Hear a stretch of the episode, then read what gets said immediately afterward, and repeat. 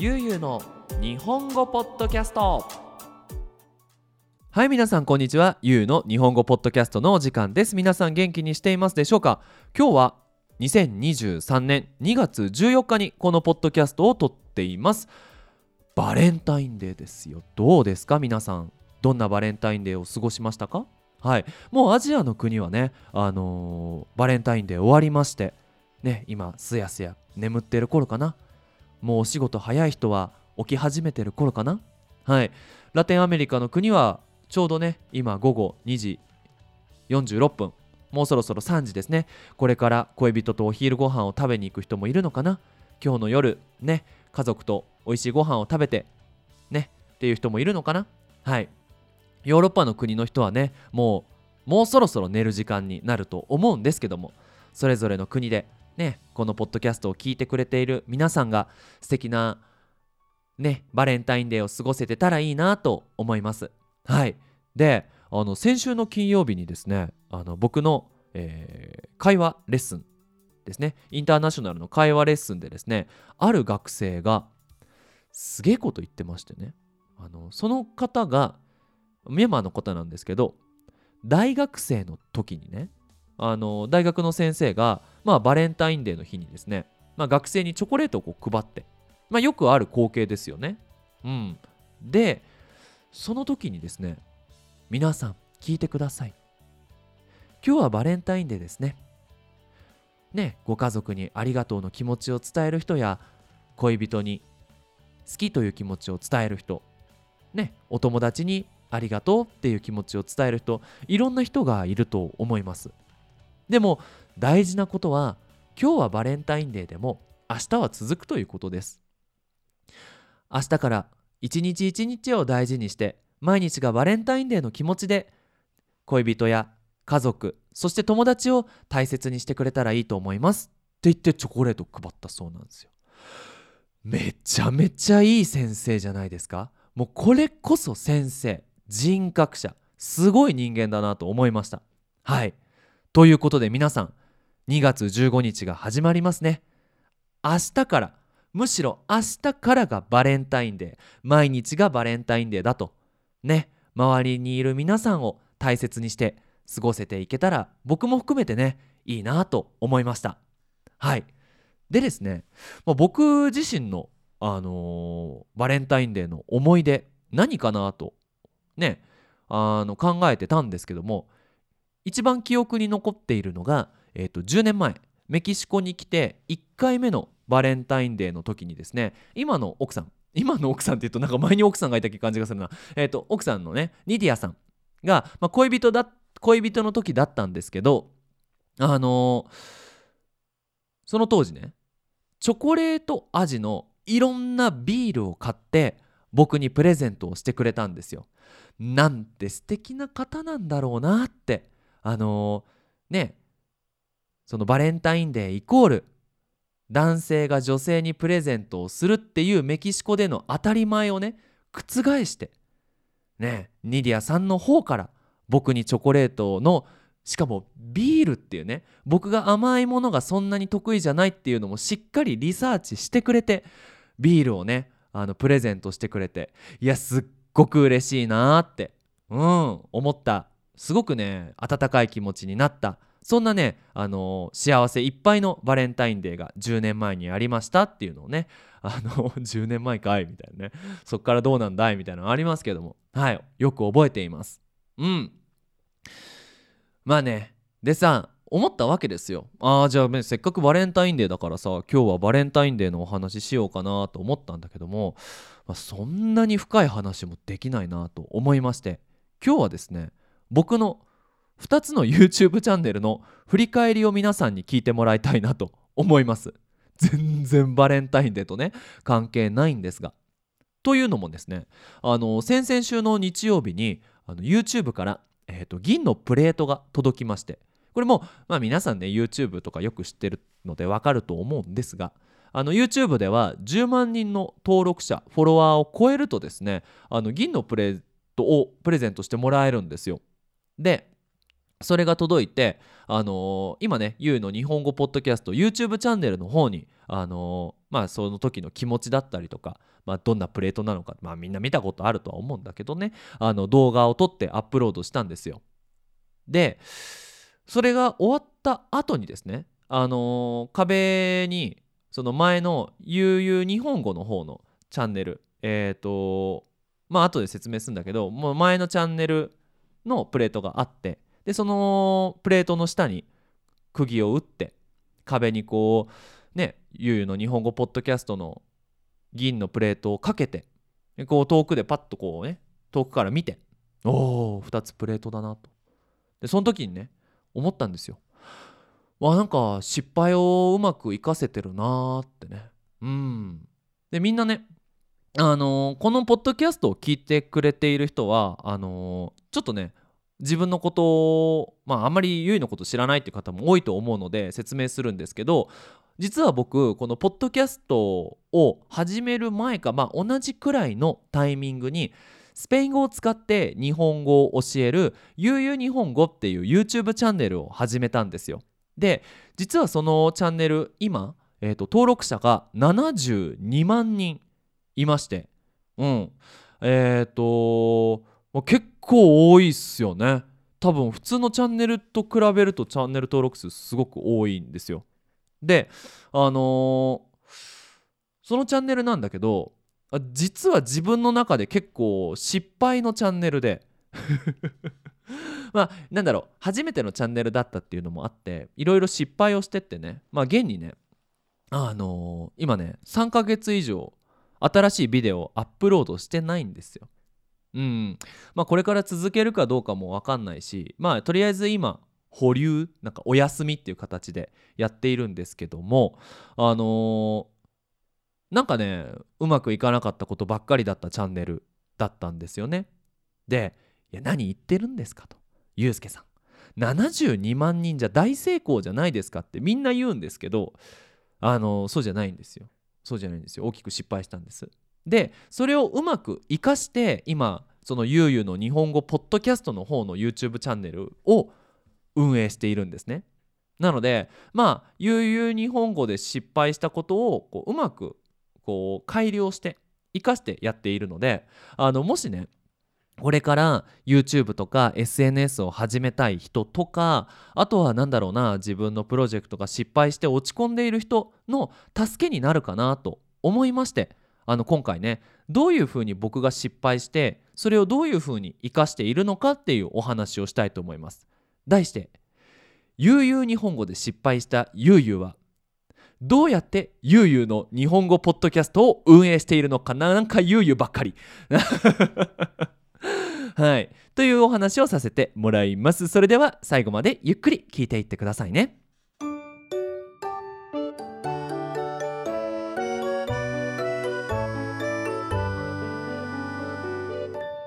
ゆうゆうの日本語ポッドキャスト。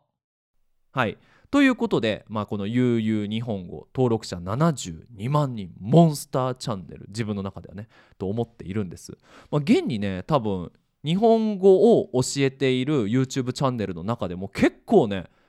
フォロワー数の多いチャンネルだと思うんですよ。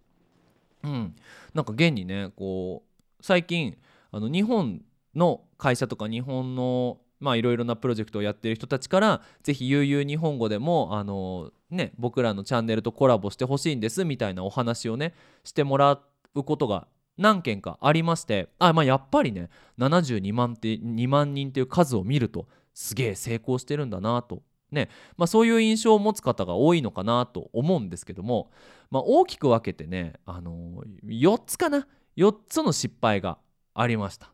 はい。まあ、それを1つずつねお話ししていきたいなと思います。1つ目はですねあの信念を突き通せなかったっていうお話です。はい。これも全部言っちゃおうかな。えっ、ー、と1つ目は信念を突き通せなかった2つ目はチャンネル運営に自分のキャパシティを考慮してなかった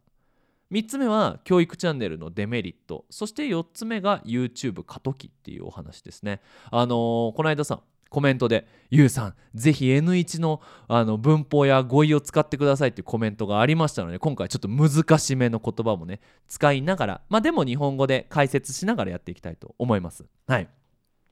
あの1つ目のですねあの信念を突き通せなかったっていうお話なんですけどもあのこの悠々日本語、ね、スペイン語を使って日本語を教えるっていうチャンネルでもうチャンネルを作る前にですね僕はあの信念やりたいこと、ね、強い気持ちがあったわけですよ。何かっていうとスペイン語を話す人に日本語学習のチャンスを与えたいっ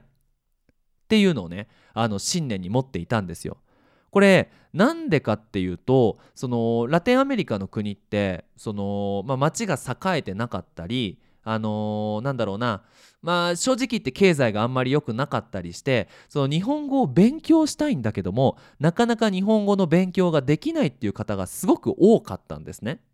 でその僕が始めた当時だから全員に一回日本語を勉強する場を作りたいと思ってその悠々日本語を始めたんですよ。なのでまあスペイン語を使ってベーシックの文法だったりどうやって自己紹介をするかとかひらがのひらがなカタカナの書き方はどうなのかとか漢字のクラスとか、まあ、いろんなね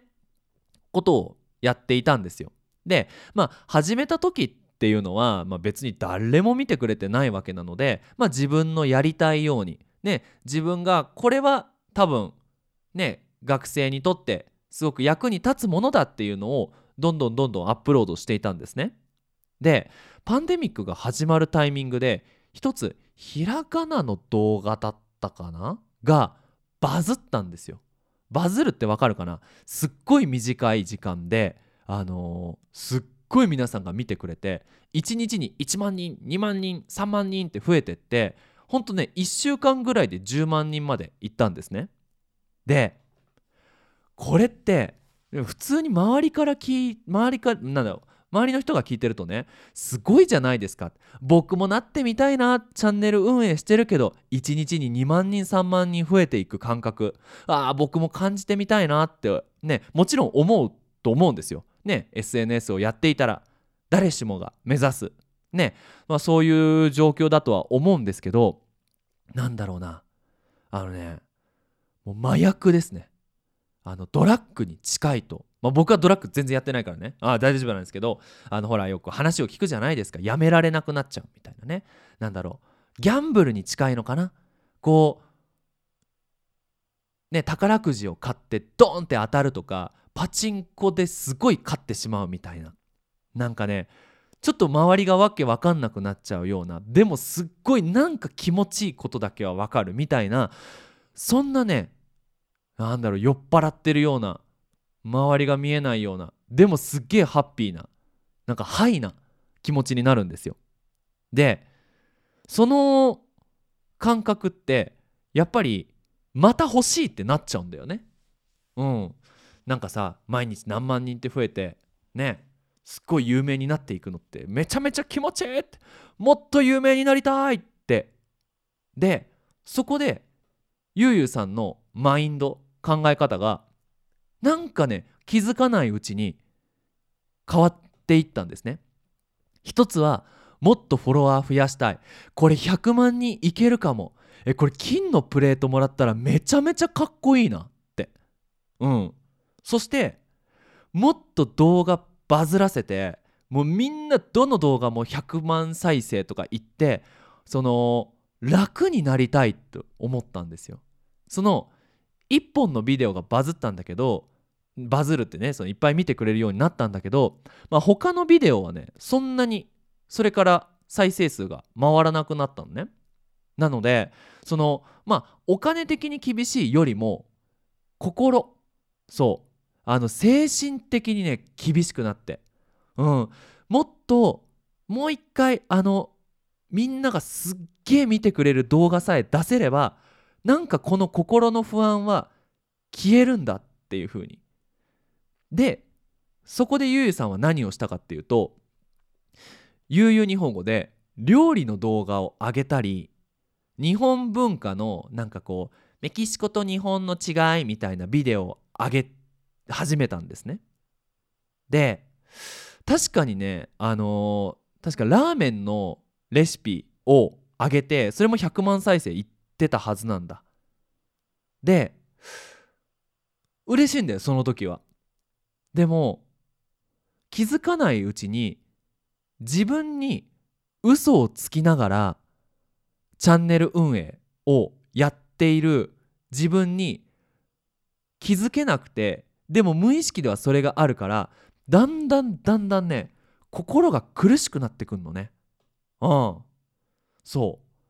スペイン語を話す人に日本語を勉強するあの何て言うのかなチャンスを作りたいはずなのにいつの間にか自分を見てもらいたいっていう気持ちに変わっていてでその日本語を勉強するっていうビデオはあんまり再生数が回らないと。みんながたくさんビデオは見ない。だから料理を作ろうとかっていう風になっていってもうなんかね自分のやりたいことがどんどん分からなくなってくるんだよね。でそうするとその動画をね作る時に自分のやりたくないことやってるような感じがすんのね。うん。でそうするとさでも自分のやりたくないことなんだけど見てもらえたら嬉しいから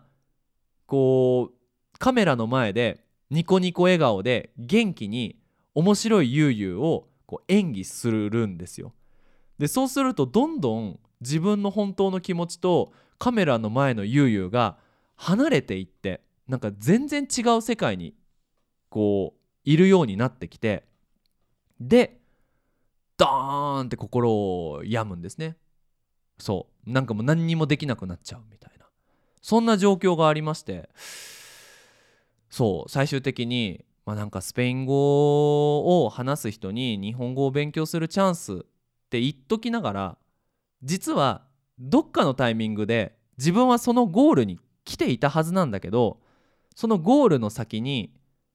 何にもないっていうのを知ってたんだけどもうね50万人40万人その時はいてこのチャンネル捨てるのもったいないなってもっと有名になればもっとお金的にも気持ち的にも楽になるみんなに認められるんだっていう風に思ってやってたのでだからもう全然なんか自分の信念やりたいことと変わってきちゃったなっていうのが大きな失敗の一つですね。で2つ目の話なんだけどあのチャンネル運営に自分のキャパを考慮してなかったちょっと難しい言葉なんだけど YouTube を作るお仕事ってさまあそのどういうビデオを作るか考えてで実際にビデオを撮ってでその後にそのビデオを撮ってる間にやっぱり間違えるわけよね。だからその間違ってる部分をカットしてでそこに文字を入れて編集でね。で音楽つけて効果音つけて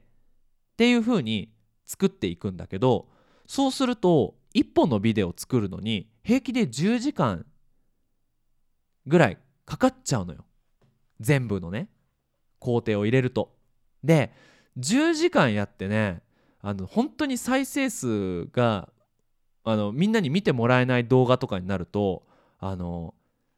1,000円ぐらいしかもらえないのよ。動画でね1本で。やばくない ?10 時間働いて1,000円だぜ。もうね もう何ていうのギャンブルだよ本当に。うん。そうなんだよ。だからさでそうなってくるとだんだん心も辛くなってきてででそれプラス僕グループレッスンとかもあったからなんかねだんだん自分はかわいそうなやつだって思うようになってきたのね。うん。自分で選んだにもかかわらず。で一回自分がかわいそうなやつだって思いながら仕事やっていくともうどんどんどんどんねあの心がダメになってっちゃう。しそういうなんか私ってかわいそうでしょオーラはなんかクラスを受けてくれている人とかあとはその動画を見てくれている人とかライブに来てくれる人になんかね映っちゃうのよね。うん、だからそのとにかく短い時間で自分がもう本当にあの辛くなくできるその働く時間とアップロードする時間ともらえるお金っていうのをあのコントロールしなきゃいけないんだけど最初のチャンネルだったしとにかく登録者数が増えればなんとかなると思ってやっていてね。あの最終的にまたこれも僕が壊れちゃった原因の一つになってんのかなって思います。うん。そしてあの3つ目なんですけどこれはねもうかなりテクニカルな話であのすぐ終わらせたいと思うんだけど教育チャンネルのデメリットっていうのがあってあの何かをさ言葉を教える YouTube チャンネルやってみたいっていう人はマジで気をつけた方がいいっていうのはあの例えば日本語の日本語を教えるためのチャンネルを作るとするじゃん。で例えば自己紹介とか超ベーシックのビデオはみんな見るんだよね。でもさ正直ねその日本語の勉強って誰でも続けられるわけじゃないじゃん。でしょ？でそうすると続けられない人が多いからその上級のビデオを作っても見てもらえないのね。で初級のビデオばっかり作ってると今度その日本語勉強が続けられてる人から不満が出るんだよ。もうちょっと難しいやつやりたいっていう風に。でもやっても10時間かけて作っても見てもらえない。ふんふってもどかしい気持ちでね。なんかさ例えばねなんだろうなこうメイクねあのお化粧のビデオだったりとかゲームプレイ、ね、ゲーム実況のビデオってどこからでも見られるしその見るために特別な知識が必要ないじゃん。うん、そういうものはやっぱり見られやすいんだけどその何かを教える特にあの言語を教えるチャンネルはあの YouTube でお金をもらうためにはなかなか向いてない。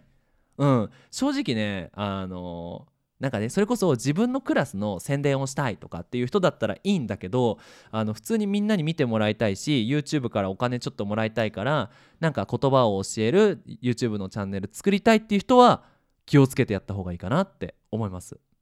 うん、そして最後はねもう YouTube もうそろそろ厳しいなって思ってたのよね。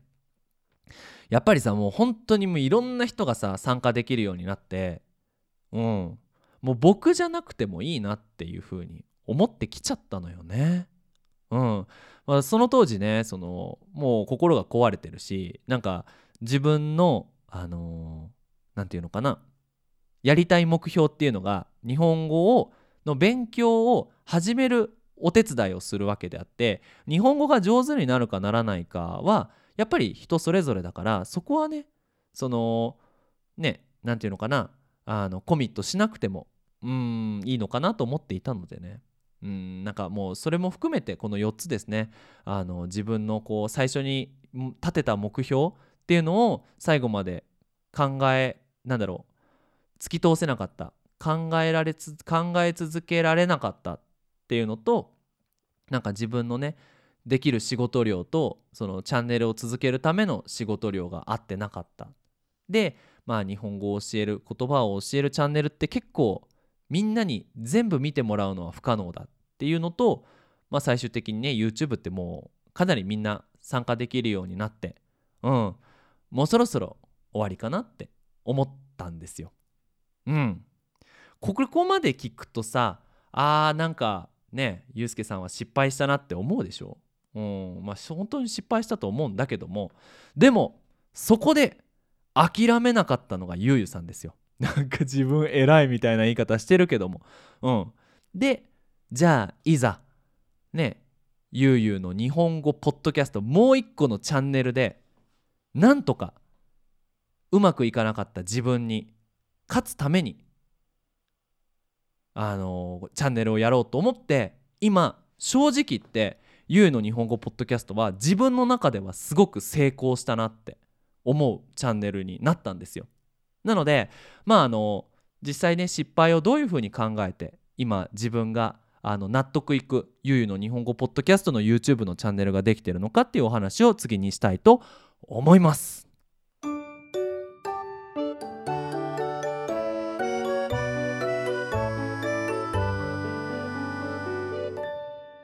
ゆの日本語ポッドキャスト。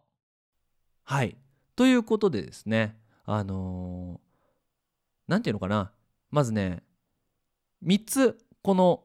どうしてゆうゆの日本語ポッドキャストが自分にとってねあのうまくいったのかそして悠々日本語でこうダメだダメだダメだって思ったのをできたできたできたにできたのかっていうのをお話ししたいと思うんだけど3つ理由があって1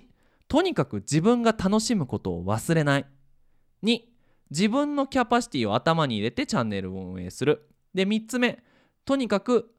専門的なチャンネルを作る。っていうのをこれ気をつけたんですね。で1つ目のとにかく自分が楽しむことを忘れない。っていうのってあのー、なんかチャンネルの目標を YouTube とかフォロワーに任せない。っていう風にするのが大事。なんかその自分がね楽しいって思うことをシェアし続けるって思ってるよりも難しいのよ。なんでかっていうとさっきも言ったんだけどねなんか一回 YouTube どっかの動画が回るともっと見てもらいたいっていう風になってあのどういう動画を出したらみんなが見てくれるのかって考え始めるのね。そうなるともう自分のやりたいことないね。うん。でその何て言うのかな。フォロワーのために私頑張ってますってなるともう頑張ってるのよ。あの YouTube ってさっきも言ったんだけどすごく時間使うからもう頑張ってるって思った時点でどんどん心はダメになってくのね。うん。でやっぱり自分が楽しむところをシェアしていかないとあの、みんなもね見てるみんなもちょっとネガティブになってっちゃう感じがする。でみんながネガティブになならないように自分がカメラの前だけはポジティブになろうとすると心が壊れる。なのでそのえっ、ー、と僕はねこのポッドキャストと YouTube のチャンネルは自分が楽しいのがまず大事何が楽しいかっていうとねまずあの これ言っていいか分かんないんだけど誰にも邪魔されないで自分の思ったことをドゥワって話すのって気持ちいいのよね。これもコミュ障だなって思うんだけどね。うん。やっぱさ頭の中にいろんなアイディアがあって誰かに伝えたい。その話す形で形にしたいってなった時にポッドキャストって僕すごく楽しくて。なんか僕の思ってること頭の中にあることね。なんか見えないんだけどああこうやって話してると俺なかなかいいアイディア考えてるじゃんみたいに思えんのよね。うん。ただ会話の中でさこうやって1人が20分30分話すの聞くのって辛いじゃん正直。ね。この話さゆうゆうと一緒にカフェにいて自分何にも話さないで30分会話聞くのあ話聞くのってもう無理だよね。うん。だからねこれはもう結構自分の中のストレス発散になってるかな。うん。で2つ目はその自分がその話す力っていうのがねなんか上手になってんのかなっていう。やっぱり何かのアビリティがこう良くなってる上達しているっていうのがすごく楽しいし嬉しい。なんかあの僕がね一番最初に撮ったポッドキャストを聞いてるといろんな声も出せなかったしなんか話もなんかああのあはいじゃあ今日はなんかもっとなんか日本語の先生っぽい話し方だったんだよね。今日は皆さんにえー、僕の考えていることについて話したいと思います。みたいな話し方だったんだよ。なんかナチュラルじゃなかったのね。でもなんか最近のポッドキャスト撮ってるとなんか友達に話しかけるように話せるようになった。うんこれもすごく嬉しいなって思う。で3つ目なんだけどあの世界中の日本語を勉強している人が集まってなんか日本語っていうのをその真ん中にしてみんながね広がっていくようななんかそういうねあの嬉しさがあるんだよ。ね今日もさあの YouTube ライブやったんだけどうんあの世界の世界中の人たちからコメントをもらってねうん。で YouTube の何て言うのかな。動画のコメント欄見ると本当にいろんな人がコメントしてくれてああ嬉しいなって。なんかいろんなとこで僕の声みんなに聞いてもらってるんだな。うん。日本語頑張ってるんだな。僕も勇気もらえるなって。うん。だから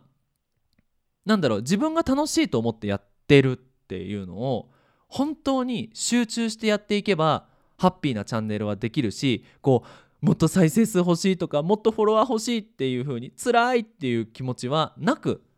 YouTube のチャンネルが運営できるかな。もしね、あのーこれからやりたいっていう人はもう今の時代ねお金なんてどうにでもなるから YouTube なんかにお願いしないで YouTube はとにかく楽しいことをシェアしていく。もうそういうねあのチャンネル運営をしていけばいいのかなって思います。はい。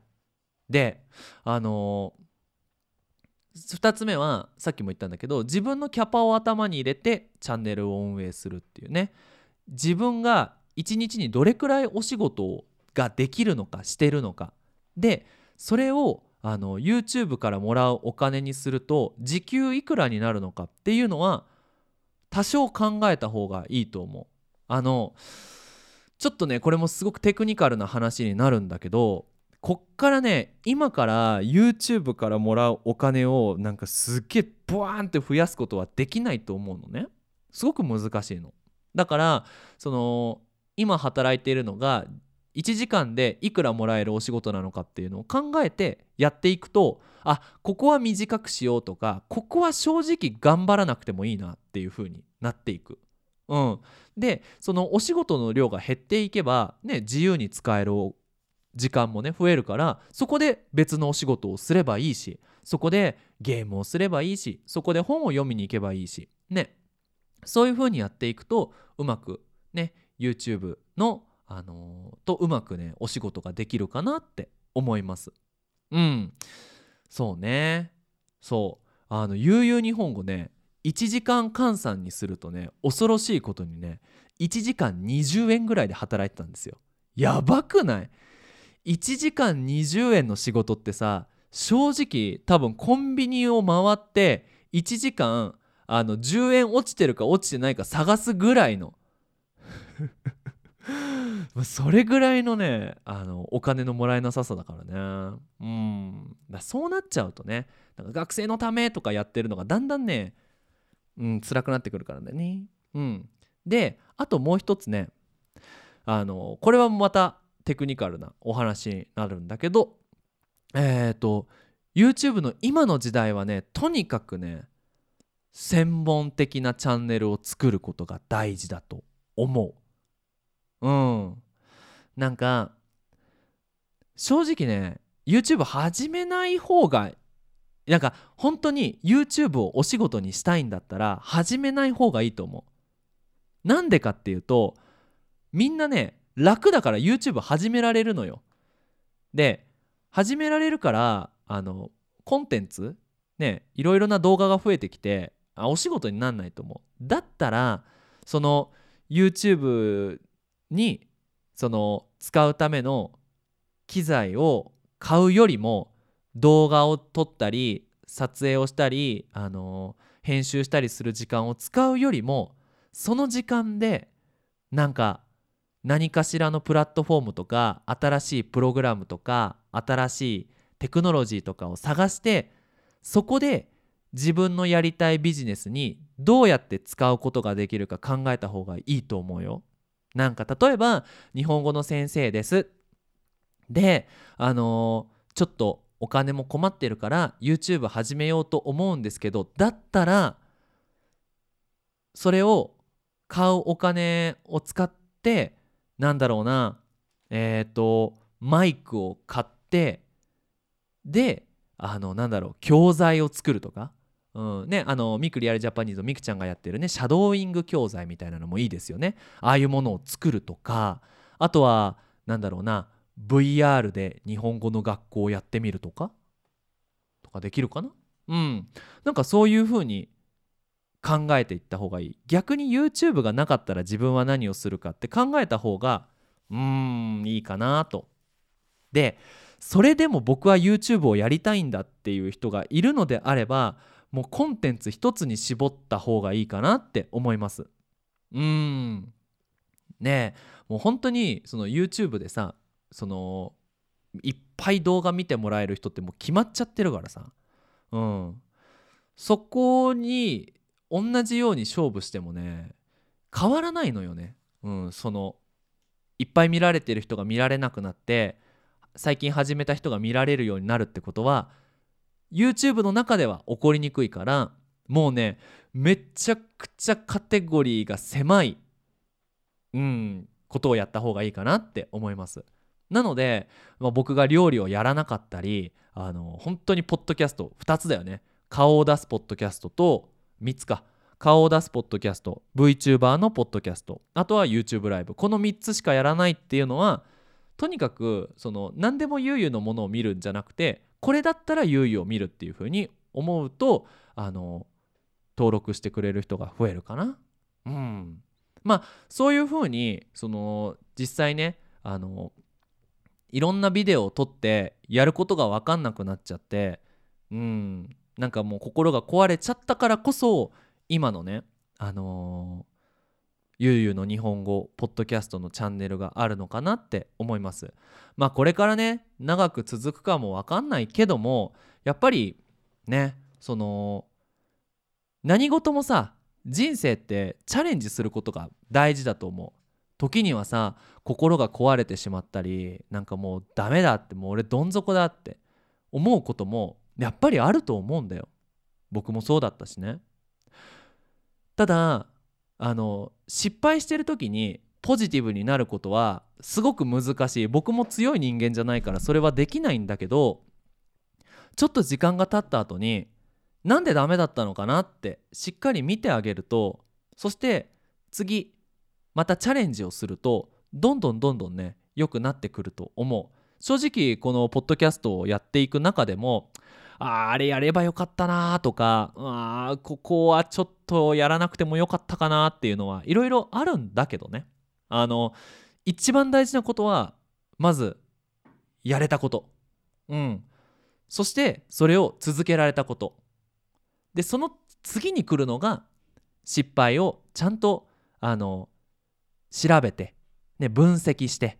うん、次につなげられたってことだと思いますのであのもしね今日これを聞いてる最後までねもう40分近く聞いてくれている人がいると思うんですけどもなんかねこの間会社で失敗しちゃってさとかテストで失敗しちゃってさってねそういう人あのー、ねまたなんとかなるよっていうのは楽なんだけどもちょっとね1週間とか2週間休んでねその後になんで失敗したのかなって深く考えてあげるともしかしたらね次自分がもっと大きくなれる自分がもっと良くなれるためのねヒントがあるのではないかなと思いますのではい。ぜひぜひあの参考にしてもらえれば嬉しいなと思います。はい。最後にお知らせをさせてください。ゆうゆの日本語ポッドキャストでは、えー、パトレオンをやっております。えっ、ー、と1週間に一度、えー、なんだっけ？スクリプトがダウンロードできる20ドルのサポートとリクエストができる1ヶ月1ドルのサポートがあります。そして、えーと、オフィシャルディスコードサーバーもあります。こちらの方ね、えーと、世界中の日本語を勉強しているお友達を作るためにあの僕が作ったね無料のディスコードサーバーになりますのでこちらの方もねえ、ー、と概要欄からねリン URL をクリックして入ってぜひぜひ友達を作ってねあのー、盛り上げてもらえればいいかなと思います。はい。ということで、皆さん、引き続き日本語の勉強頑張ってください。それじゃあまたねバイバイ